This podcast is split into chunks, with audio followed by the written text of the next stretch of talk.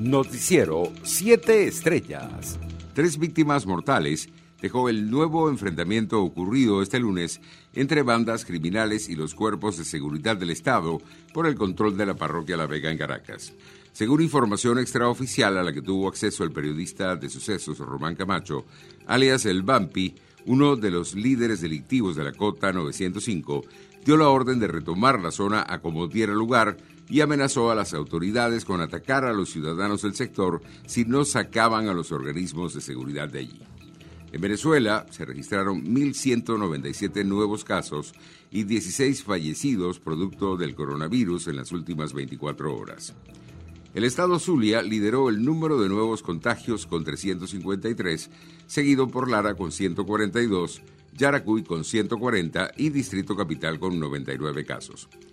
Representantes de la organización Médicos Unidos por Venezuela en Carabobo y del Colegio de Enfermeros de la región confirmaron el fallecimiento de cuatro personas de la Casa Hogar San Vicente de Paul del municipio de Naguanagua durante distintas fechas de este mes de junio. Se espera que en las próximas horas los representantes del Instituto Carabobeño para la Salud, InSalud, puedan hacer el despistaje completo de los 85 abuelitos que están en la Casa Hogar, así como de cuatro religiosas que trabajan allí, dijo el presidente del Colegio de Enfermeros de Carabobo, Julio García.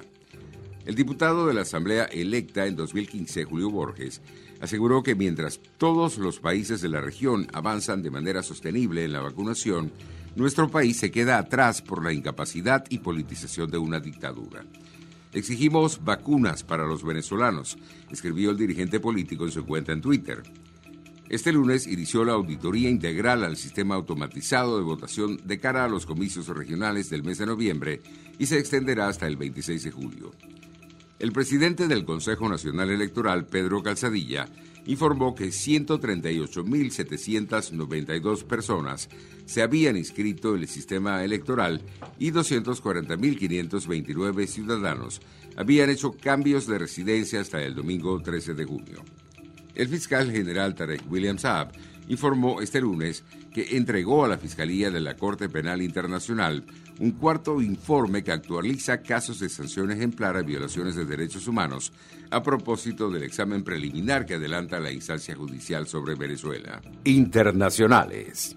El secretario de Seguridad Nacional de Estados Unidos, Alejandro Mayorkas, llegó este lunes a México para cumplir una visita de dos días en la que analizará, junto con autoridades mexicanas, la posible reapertura de la frontera común cerrada hace más de un año por la pandemia de la COVID-19.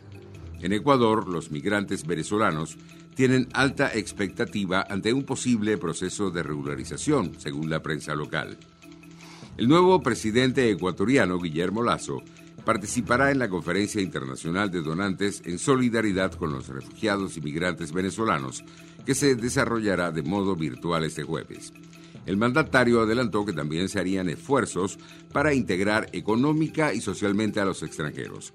No obstante, precisó, sin duda alguna, implica un mayor estrés para la economía ecuatoriana en un momento en que no hay empleo para los ecuatorianos, pero apelaremos al apoyo financiero internacional. Economía el aeropuerto de Quito recuperó alrededor del 80% de las frecuencias aéreas que tenía antes de la pandemia del coronavirus y la conectividad con 11 de sus 17 destinos internacionales, informó este lunes la corporación Keyport. Deportes. El Ministerio de Salud brasileño anunció este lunes que ha detectado 41 casos de COVID-19 entre jugadores, miembros de las delegaciones y personal que trabaja directamente con la Copa América que comenzó en el país el domingo.